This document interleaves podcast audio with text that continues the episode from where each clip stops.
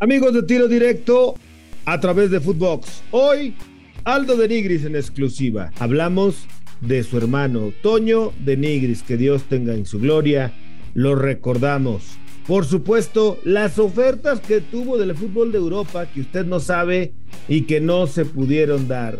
Además, en algún momento le dijo que no a Cruz Azul, le dijo que no a equipos como León, como Pachuca, como el América. Todo por jugar en el Guadalajara. Esto y más en tiro directo, exclusivo de Footbox. Esto es Tiro Directo, la entrevista, un podcast exclusivo de Footbox. Amigos de Tiro Directo, qué placer saludarlos a través de Footbox. Hoy tenemos a Aldo de Nigris, a quien de antemano le agradecemos mucho que esté con nosotros para platicar en tiro directo. Aldo, gracias por platicar con nosotros. ¿Cómo estás? Gustavo, ¿cómo estás? Un abrazo, un gusto estar aquí con ustedes, compartir un poquito pues, esta charla y experiencias, lo que no sé qué me vayas a preguntar, espero que sea todo de fútbol. Eso va a ser la mayoría, no te preocupes, mi querido Aldo. Pero no puedo dejar de recordar y comenzar por recordar eh, la primera vez que te vi en mi vida. Eh, voy a tu casa, la casa de tus papás en aquel entonces, ahí por el TEC de Monterrey, ¿no? ¿Cómo se llamaba? Country, algo así, bueno, me Ahí en el paseo residencial, sí, por el sur, el sur de Monterrey. Sí, exactamente. Y eh, le, le, ¿cómo se llama? Le decimos, a, le, decimos a Toño que nos haga el favor de recibirnos porque le acaba de hacer el gol a Brasil, el Tano, eh, con la selección en, en, Guadalajara, ¿no? Y vamos a tu casa, a la casa de tus papás. Si Toño era un niño, pues imagínate tú eras un bebé, ¿no? Y recuerdo que cuando llego a esa casa, incluso sales en la imagen de ese reportaje que yo hice para Televisa, que por ahí debe estar todavía archivado, te estoy hablando 99, 2000, 2001, no me acuerdo exactamente la fecha. Y ahí estabas y me presentó tu hermano contigo y tú estabas entrenando en las fuerzas básicas de Tigres, Aldo. Lo recuerdo muy bien y te digo, sales en el video ahí y te mencionamos que estabas en las fuerzas básicas de Tigres en ese momento. Y mira a dónde te llevó el destino hoy, que eres figura del Monterrey y estás en el cuerpo técnico de Bucetich. Y ahí recordando un poquito, a ver, fueron varias las entrevistas que le hicieron ahí a, a Toño por el fervor que traía, ¿no? Que fue muy rápido, muy explosivo su, su inicio, su carrera. Y, y recordando un poco, yo creo que en esa época yo estaba ya sea en Rayados todavía o en Gavilanes, que era el equipo donde yo resurgí. Después me fui a Tigres, pero no recuerdo qué año fue exactamente, pero eh, yo creo que en esas épocas pues yo empezaba, ¿no? Yo veía a mi hermano como un superhéroe prácticamente y pues gracias a Dios que, que seguí sus pasos, ¿no? Seguí sus pasos, sus consejos y, y él era también, o sea, él me incitó a eso, él, era muy, muy pegado conmigo, muy, muy de educarme de cierta manera, mis papás pues obviamente trabajaban todo el día, de 8 a 8, vendedores de seguros de toda la vida y, y él siempre me, me, me llevaba a todos lados, ¿no? Desde pequeño me decía, vente, tengo, este partido acá. Desde que jugaba en el barrio, que jugaba en diferentes equipos, lo buscaban de todas partes para que jugaba, para que jugara. Le, le pagaban muchos de estos eh, equipos semiprofesionales. Se puede decir que, que un empresario los armaba bien porque le gustaba quedar campeones de diferentes ligas acá de, de Nuevo León y, y lo buscaban mucho a Toño. Y íbamos, tenía de tres, de cuatro partidos por, por semana. A veces se le juntaban los partidos, iba medio tiempo uno y nos íbamos corriendo al otro. Yo, le, yo me acuerdo que le preparaba las vendas, el, el icy hot, la crema para todo eso, su maletita y decía, ya tengo que llegar porque vengo a estudiar y nos vamos. Y, y le tenía todo listo.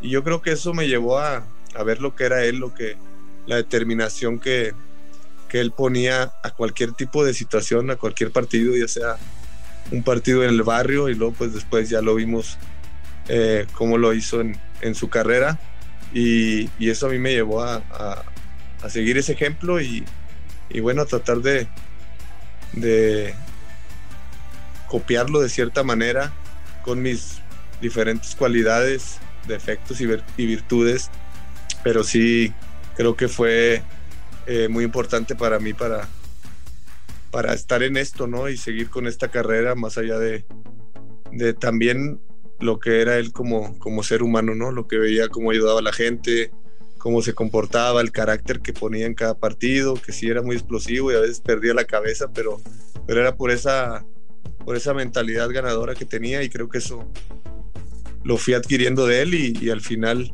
es muy importante para cual, cualquier deportista o cualquiera que está dentro de la profesión de, de, tener esta mente ganadora y, y, buscar a, a, toda costa lograr el, el resultado o el objetivo para el equipo.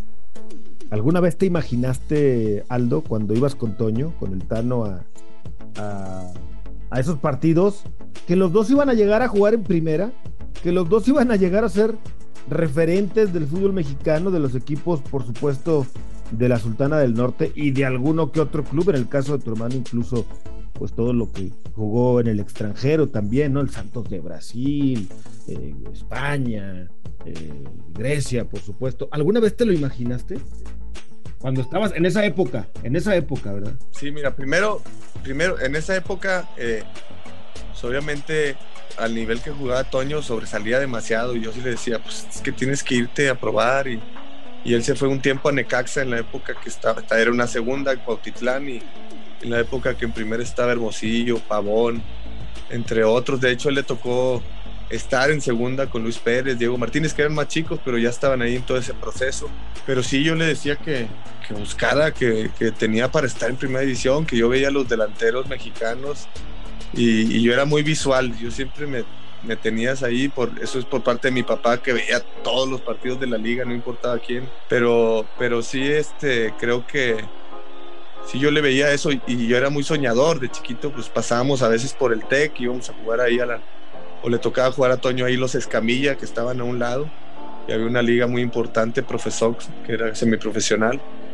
Eh, y yo me iba así, me imaginaba haciendo un gol, no sé por qué de penal, pero me imaginaba un penal y ir a festejar con la gente, eso lo soñaba cuando pasaba. No sé por qué de penal te digo, porque nunca cobré un penal, sí cobré algunos, pero era, era cuando se hacían todos para un lado, pues ya la agarraba yo, pero si no, siempre tenía buenos cobradores, entonces no me dejaban nunca me, me, animé en esa, en esa faceta, pero, pero sí, yo creo que sí lo, sí lo soñaba, sí lo soñaba de chico. Ya después que ves el final de la carrera de, de los dos, pues nunca imaginas eh, el desenlace y, y, y, lo que se logró, la magnitud de, de, lo que se logró.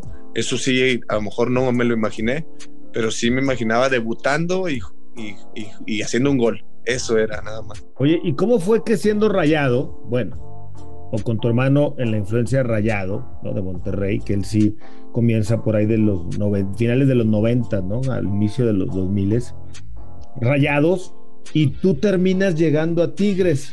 Ya me platicabas un poquito de los equipos en los que estuviste antes, pero tu debut en primera división se da con Tigres. Yo empecé en Rayados en Fuerzas Básicas, estuve ahí cinco meses a prueba y después me terminan cortando. Se hace el corte, se acaba el torneo yo pensé que iba a quedar, no quedé.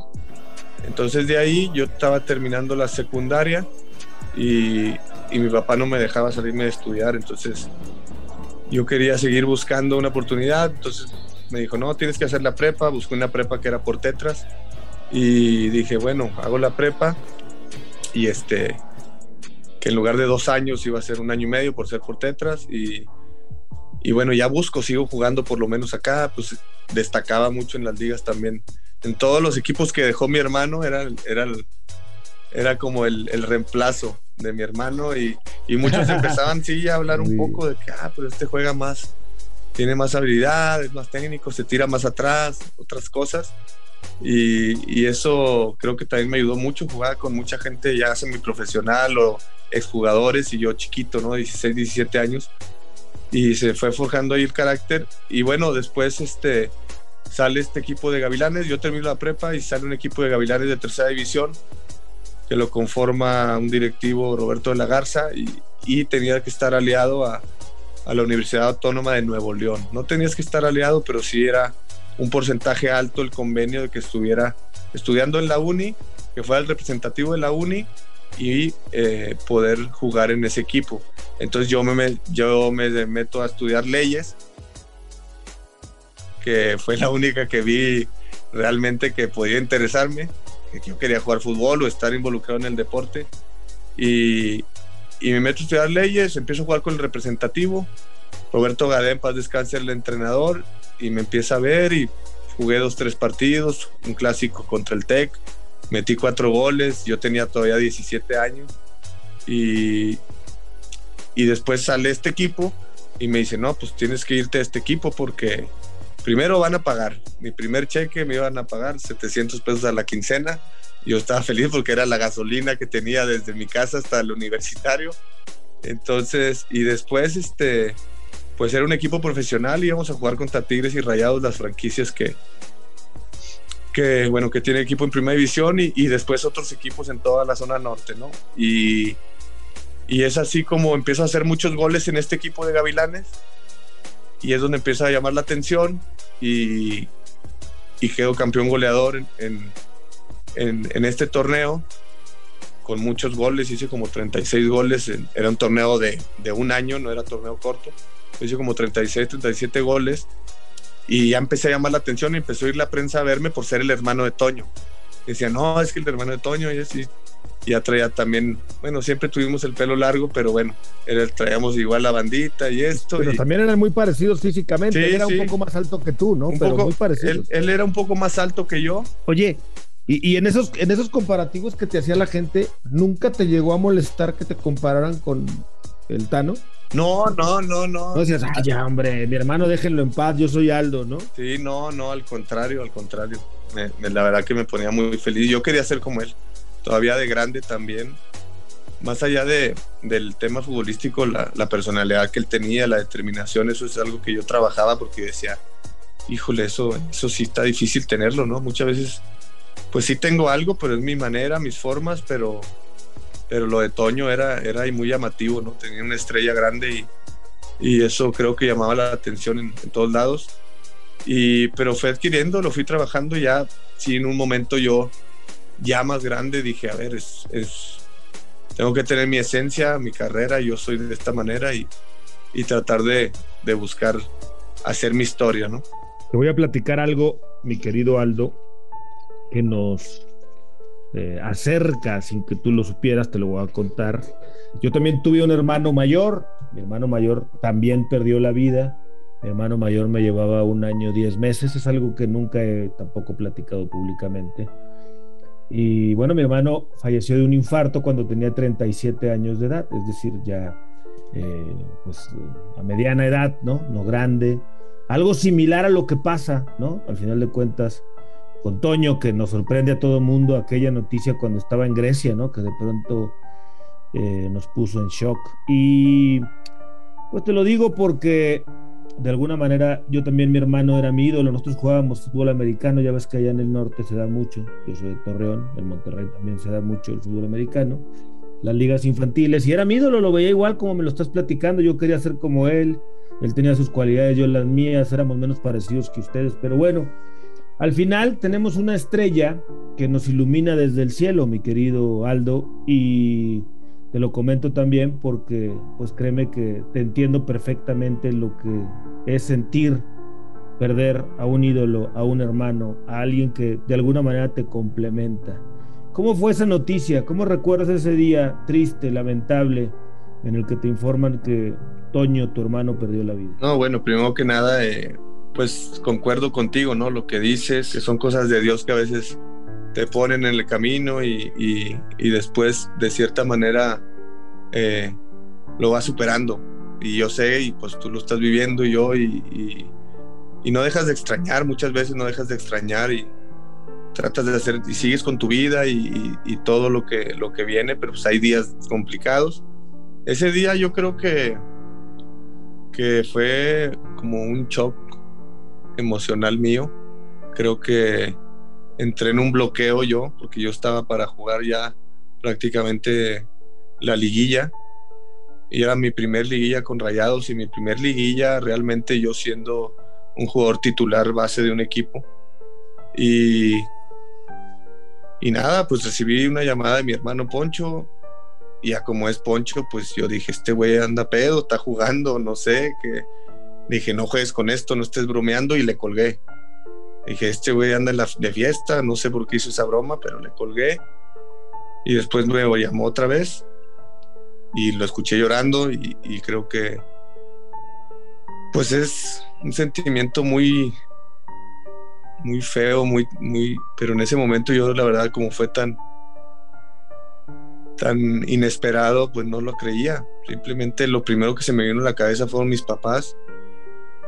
Eh, se me vino a la cabeza el, irme inmediatamente a donde estuvieran mis papás, mi hermano y, y, sobre todo mi mamá, ¿no? Que en ese momento estaba en McAllen y creo que no sé si venía de regreso o estaba allá y, y me fui directamente a, a, casa de Poncho que estaba ahí, ya estaba un tío Mm, cuando salgo de donde estaba, porque yo estaba en una quinta, no había señal, en ese momento era el Nextel, empecé a recibir alertas de todos lados, pero porque se distorsionó un poco la noticia y, muchos decían que era yo, ¿no? Y me hablaban amigos, ¿estás bien? Y yo, no, yo estoy bien.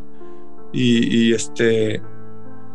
Y ya que llego ahí, pues veo a mi hermano así llorando y veo todo. Y yo creo que vi, no sé, me bloqueé de cierta manera que, que vi a todos tan mal, tan devastados. En el caso de mi hermano, estaban amigos de nosotros. y el caso de un tío, tío Eduardo, es padrino mío. Y este, vi eso y, no sé, yo siento que, que, dije, yo no puedo estar así. Y me hice el fuerte de cierta manera y, me bloqueé. Yo creo que sí entré en un bloqueo. No pensaba en mucho más que en, mis papás y, mi hermana y ver este, cómo podía yo ayudarles, cómo podía yo, yo me consideraba o me considero el, fuerte mentalmente en la familia y, creo que tomé ese rol que tomaba Toño. Y creo que por eso a veces cuando después pasó el tema de, de que seguí jugando así, que hice goles, fue mi mejor momento y, y yo comentaba que se me había, como que me había inspirado, se me había metido a mí para, para ganar ese campeonato y, creo que ese fue mi rol. Después me quebré ciertos momentos, después tuve momentos malos, pero creo que me dejó muy tranquilo el primero el que lo soñaba casi a diario y después y que lo soñaba bonito. Lo soñaba bien, vestido de blanco, lo soñaba diciéndome que todo, todo iba a estar bien. Y, y después creo que me ayudó mucho el fútbol también, el, el, yo demostrarle no solo a él, sino a la gente que, que yo podía llegar a ser eh, como él, ¿no? O mejor que él, o, o, poder hacer lo que él hizo. Y creo que eso me motivó y, y sacó la mejor versión de mí. ¿Te acompañaba en ese campeonato en cada jugada y en cada gol? Sí, yo creo que sí, sin duda. ¿Lo sentías? Sí, fíjate que, que se daban cosas que, que después veía yo y, y este y decía, pues aquí está. Detalles, ¿no? Detalles que pues obviamente yo rezaba mucho y pedía porque estuviera bien y se daban cosas así lógicas, ¿no? Primero que me tocaba hacer a mí los goles y después este el gol al minuto nueve. Todo ese tipo de cosas que, ya después a lo mejor la gente empezaba a mandar imágenes y temas que ya se magnificaban un poco, pero yo, yo, yo creo que, estaba, que estaba ahí él ayudando totalmente, no solo a mí, sino al este equipo. primero de abril estaría cumpliendo 44 años, el buen Toño, el buen Tano, cumpliría sus 44 años. Y seguramente también nos escucha. Yo insisto, no lo veía mucho a Toño, pero cuando lo veía nos saludábamos con un gusto, Aldo. Créeme que no sé por qué, yo creo que nos conocimos tan de chavos que siempre tuvimos una conexión eh, muy importante que pues obviamente después más o menos se heredó contigo. Pero bueno, a ver, vamos a cambiar de tema, vamos a platicar de otras cosas. Dale, porque ya Platícame. estoy con el nudo en la garganta y... Ya te hice sacar los Kleenex. No, pero... es temas que son parte de la vida. Eh, a lo no, la gente piense que, piensa que ustedes son robots, ¿no? Que son máquinas, no. También tienen sentido. No, no, no. Problemas, todo tipo, todo. Tenemos que a pesar de ello, ser figuras públicas y de ser juzgados muchas veces sin conocernos, pues tenemos que mantenernos firmes y, y pues saber también que, que pues nos metimos en esto de cierta manera y, y hay pros y contras, pero al final realmente el que se conoce realmente es uno mismo y, y en eso tienes que estar tranquilo y creer en eso y, y sí, pues ahorita a lo mejor también, no sé si fue coincidencia o no, diosidencia yo le llamo, pero bueno, es el cumpleaños de él y, este y entran ahí, afloran sentimientos, pero pero es parte de la vida, ¿no? Sí, es parte de la vida y, eso a veces... Diosidencia, me gustó, lo voy a usar. Sí, sí. Y a veces la gente no lo entiende. Y pues, ¿qué tienes que hacer tú? Entender a la gente, ni modo. Pero todos tenemos eh, por ahí vida realmente. No somos, como dices, robots. Hay obviamente eh, seres humanos, jugadores de fútbol que les llega la madurez más rápida que otra y hay otros que se tardan más, como un proceso natural y normal en la vida. Aldo, platícame de Chivas, de Guadalajara.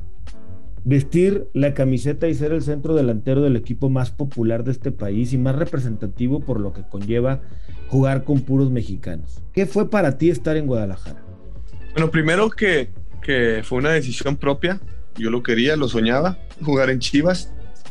Lo platicábamos a veces con, con Toño y pues sí, buscabas eso, ¿no? Hoy en día es distinto el estar en Monterrey, acá en Tigres, en, en equipos eh, o el mismo Santos, son equipos ya protagonistas que, que todos quieren venir, ¿no? Antes era Chivas, América, por ahí Cruz Azul, eh, y eso era, yo creo que un reto, no pude ir a Europa, yo quise ir a Europa, tuve posibilidades y al final por diferentes situaciones pues no se me dio. ¿A dónde? Pues había varias opciones, a mí me, me habían ofrecido un contrato muy malo en Zaragoza, pero fue algo real. En Deportivo La Coriña, otro contrato muy malo, yo me peleaba con Miguel Salvador para que me dejara ir, yo decía, yo quiero ir, no importa el dinero. Pero me decía, no, él me daba su consejo de buena manera, decía, a ver, estás ganando bien, vas a ganar más, estás ganando campeonatos, selección. Y yo, yo quiero probar, digo, yo quiero probar. Pero al final por temas administrativos, pues no, no se daba después. Terminó ese año, que fue 2009, 2010 seguí en un muy buen nivel, que para mí fue un reto, que no sea el que, ah, fue porque falleció el hermano, él anduvo bien, entonces para mí era un reto muy fuerte mantenerme el 2010 y volvimos al campeonato, fue la Copa de Oro con México, selección y, y me fue muy bien. Eh, y entonces después llega el Fulham, que ahí sí había una propuesta eh, muy seria. Y bueno, al final ya, esa sí fue una pelea un poquito más fuerte ahí con, con la directiva, pero sin faltar respeto nunca. Solamente que si yo deseaba ir, con Bucetis también me tocó hablar y, y pues cada uno da su punto de vista. Yo, yo la verdad quería ir a Europa. No se da eso y, y seguimos ganando campeonatos, sigo estando en selección y, ya como que me enfoco, le digo, bueno, está bien, no pasa nada, este, yo me quedo acá, hazme un contrato importante para yo estar tranquilo y yo la verdad parte de México en ese momento y dije yo no yo no me quiero a ningún lado que no sea Monterrey yo quiero seguir ganando aquí hacer historia aquí y, y amo a este equipo como lo sigo amando entonces decía más allá de que sé que si me voy a otro equipo puedo ganar más hazme un contrato serio y, me quedo acá así fue y eso creo que también se agradece a, la directiva.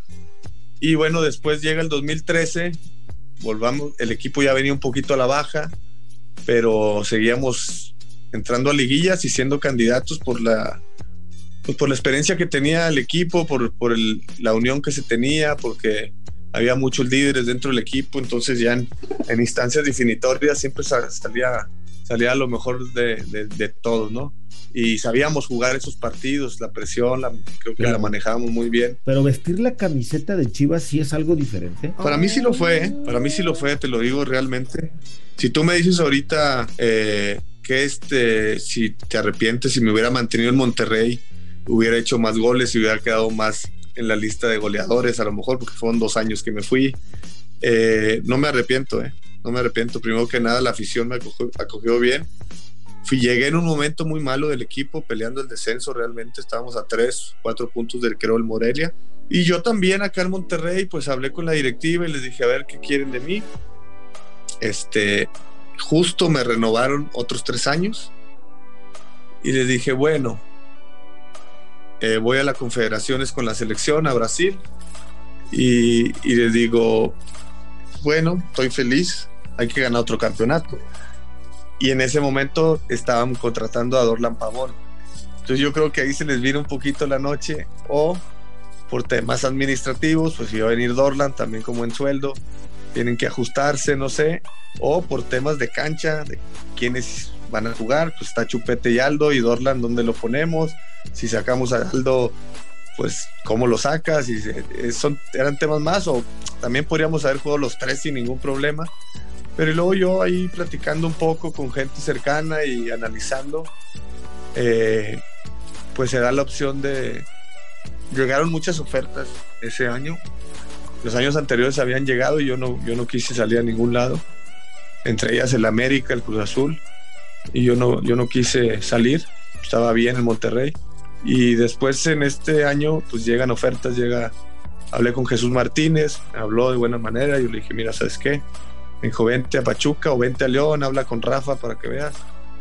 Por ahí sí me puedo arrepentir de no irme a León porque después ganaron dos campeonatos seguidos, pero, pero, pero no, platiqué bien con él y dije, mira, la ciudad a lo mejor yo estoy cómodo acá de cierta manera, pero, pero aparte de cómodo, pues estamos ganando campeonatos, yo quiero seguir en eso. Y me dijo, no, que mira que el León se armó bien, etcétera. Y dije, no, muchas gracias, me quedo acá. Después llegó Cruz Azul y también yo dije, yo Cruz Azul no voy.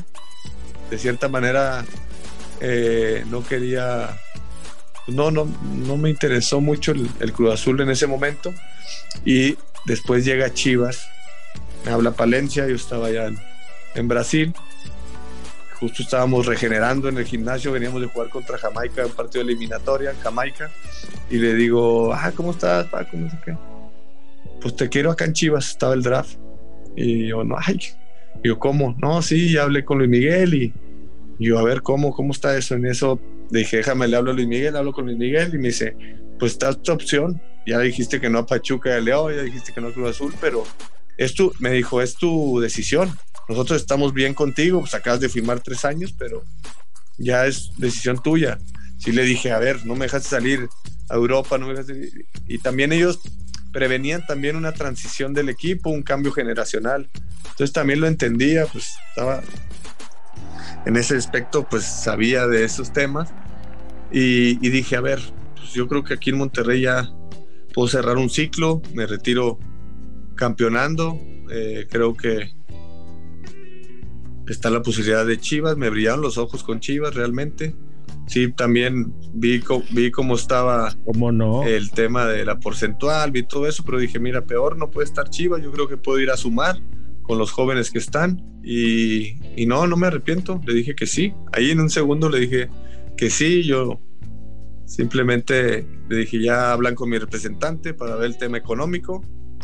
Si llegan, si llegan al, al, precio, pues sin duda, pues me voy para allá, para Guadalajara y mi representante ahí ya, ya fue el que arregló ahí con, con lo que yo pretendía. ¿Y cómo te fue en Guadalajara?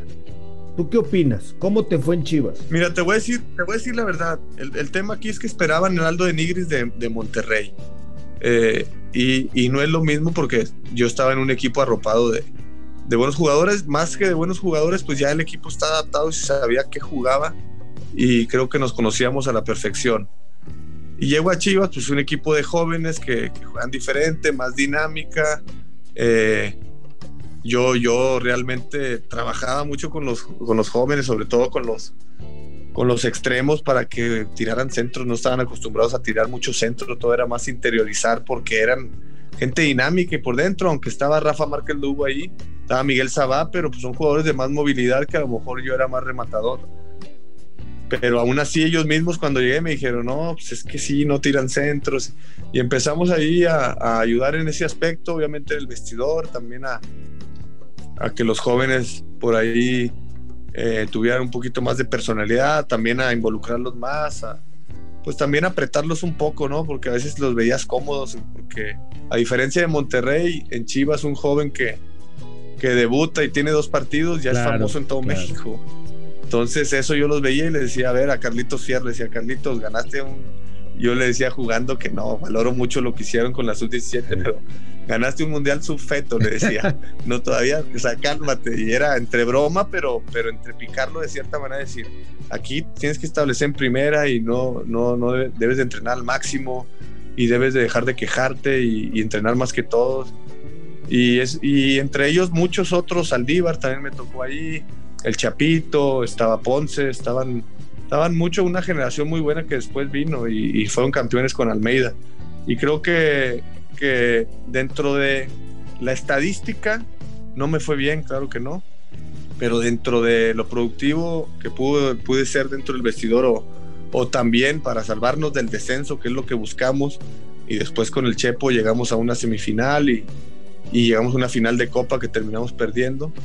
Eh, creo que, que sí tuve, por, por el panorama que, tenía Chivas, ¿no? ¿no? No se puede comparar con lo que venía siendo Rayado, pero bueno, de una u otra manera, pues decidí esto y no me arrepiento, al contrario, estoy muy agradecido, me trataron muy bien. Y regresas a Monterrey, pues ya en la etapa final de tu carrera, todavía eh, alcanzas a notar algunos golecitos también importantes ahí en esos últimos dos años, ¿no? Con el equipo de, Monterrey. Obviamente te toca la época, pues, de los campeonatos de CONCACAF, ganas dos de liga con el equipo de Monterrey. Eh, hace rato hablabas de la selección y recordabas la Copa Confederaciones de 2013 a la que vas.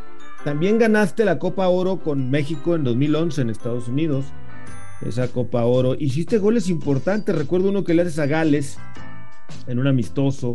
Recuerdo algunos en Copa Oro, justamente con Guatemala, con Honduras.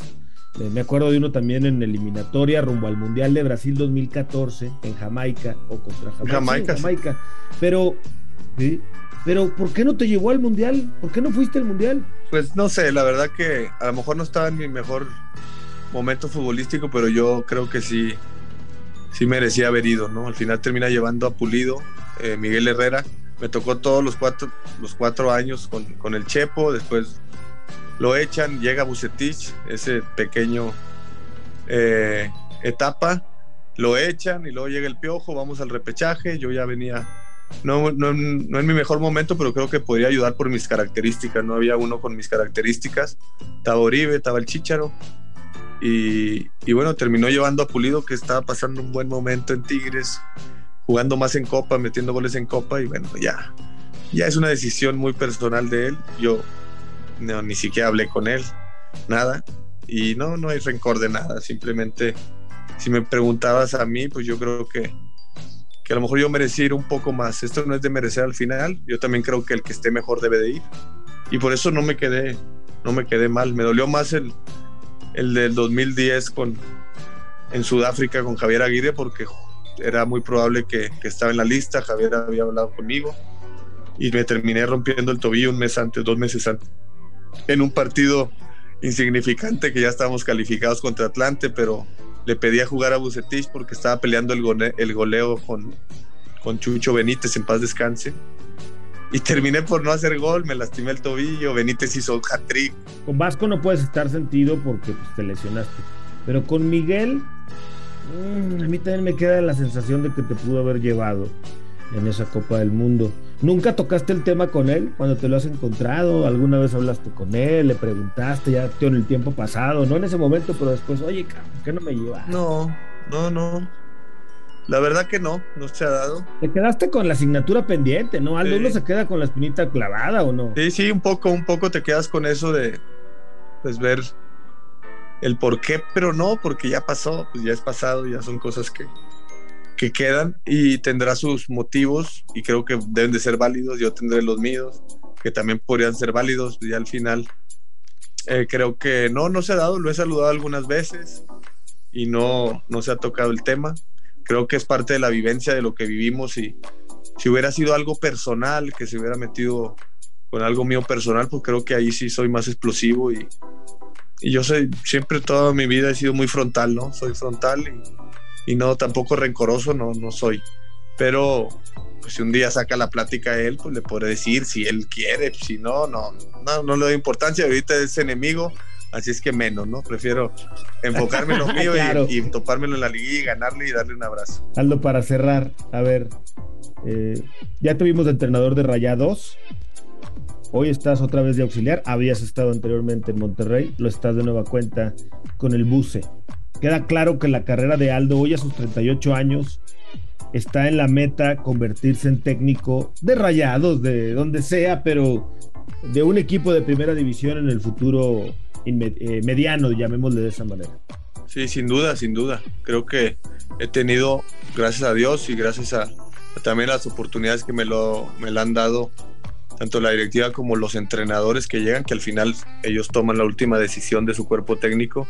Mohamed fue mi técnico, eh, el Vasco fue mi técnico en la selección un poco, eh, y ahora Bucetich, que, que yo estaba muy bien, digo, estaba tranquilo ahí rayado, estaba, la verdad que ser entrenador me estaba gustando, me gusta mucho ser el uno y, trabajar lo táctico y me, me, apasiona demasiado, más que ser auxiliar, pero, pero bueno, él, él, habló conmigo y yo le dije, pues a ti no te puedo decir que no, te quiero ayudar y, lo que pueda ayudar. Entonces, es, es aprendizaje, es aprendizaje y voy a tomarlo mejor. Yo me siento listo, claro que me siento listo, pero también creo que entre más aprendas es mejor, más experiencias, eh, más cosas también el día a día en la cancha. Hoy tengo mayor confianza con los jugadores en el aspecto de, conceptos tácticos, de, trabajos. Creo que estoy tratando de, de consumir todo para en un momento dado poder tener un buen currículum y después, bueno, pues tratar de, de hacer un poco de lo que, lo que ellos hicieron con mi esencia y con mis maneras y mis formas en base a todo lo aprendido. Oye, con, mis apuntes de lo que has dicho, tengo que preguntar esto también. Hace rato decías de la selección que deben de ir los que estén mejor en su mejor momento, ¿no? Cuando tu etapa. ¿Te parece que en la selección del Tata Martino sea justo que no vaya Javier Hernández a la selección? Yo creo que sí, yo creo que no es justo si él está en buen momento. Yo creo que si él está en buen momento, tiene que estar. Primero porque, no por la trayectoria, sino por la experiencia que él tiene y porque está comprobado que, que puede jugar en cualquier parte del mundo, ¿no? Si está en buen nivel, tiene que jugar y tiene que ir el que mejor está. Ya después, cada técnico tiene su, sus formas, su manera de gestionar y también es válida. Si por ti fuera, ¿llevarías a Javier Hernández a Qatar 2022? Si está en buen momento y lo veo mejor que, que los que están, por supuesto que lo llevo, sí. Hazlo de Nigris, valoro mucho tu tiempo, valoro mucho tus palabras, sabes que te aprecio, que te estimo y tengo eh, muchísimos recuerdos, cariño por ti, por tu familia, por tus hermanos, por tus padres y obviamente por el gran Tano. Que Dios tenga en su gloria. Te mando un abrazo y espero pronto las clases personales de pádel, que ya me dijeron que eres una fiesta. En ese, en eso sí soy el número uno. Aquí te cuando gustes puedes venir a, tomar clase. No, te mando un abrazo, es igual, recíproco todo y creo que, que pues Dios quiere y sigamos con esta buena relación, buena amistad, que te vaya muy bien todo lo que hagas, que lo haces muy bien y, y bueno, seguir en esta profesión y, y buscar hacer historia, dejar algo bueno. Así es, pronto nos encontraremos por ahí, ya verás, así es el destino. Aldo de Nigres en tiro directo. Yo soy Gustavo Mendoza. Ahora me escucha, ahora no. Esto fue Tiro Directo, la entrevista, un podcast exclusivo de Footbox.